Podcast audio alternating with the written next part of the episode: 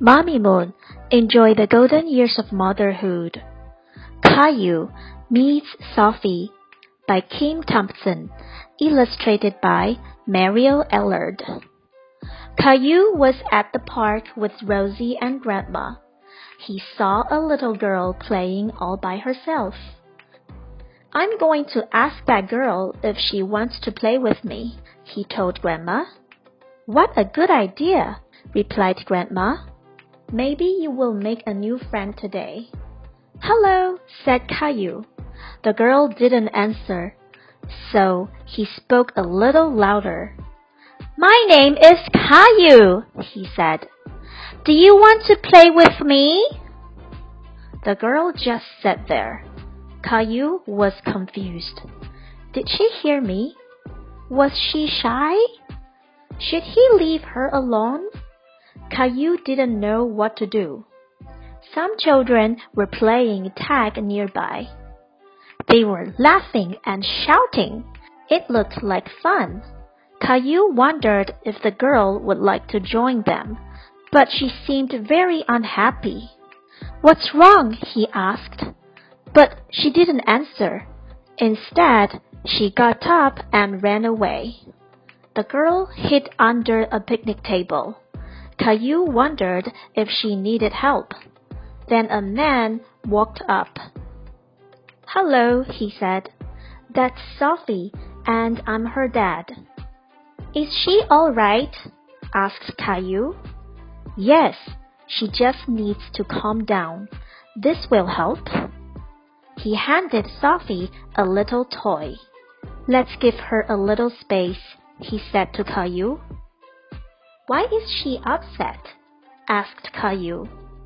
Sophie doesn't like loud noises, explained her dad. She has autism, so she sometimes acts a little bit different than other kids. She doesn't talk very much. She didn't talk to me, said Caillou. She's like that with everyone, even me.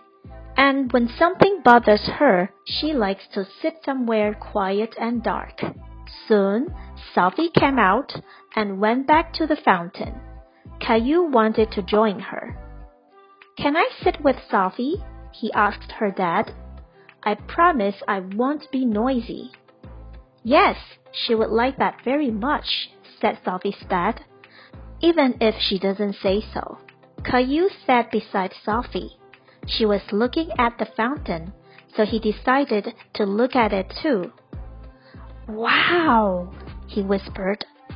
The drops of water sparkled like jewels in the sunlight. Now Caillou understood why Sophie liked to watch the water falling. It was beautiful. Sophie put her hand into the water, so Caillou did too. The water was nice and cool. Then Sophie laughed. What's so funny? asked Caillou.